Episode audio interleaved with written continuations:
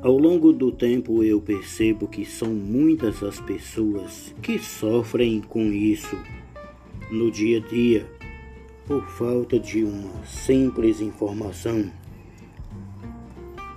Por isso gravei este podcast falando de algumas propriedades que tem este cítrico para ajudar você.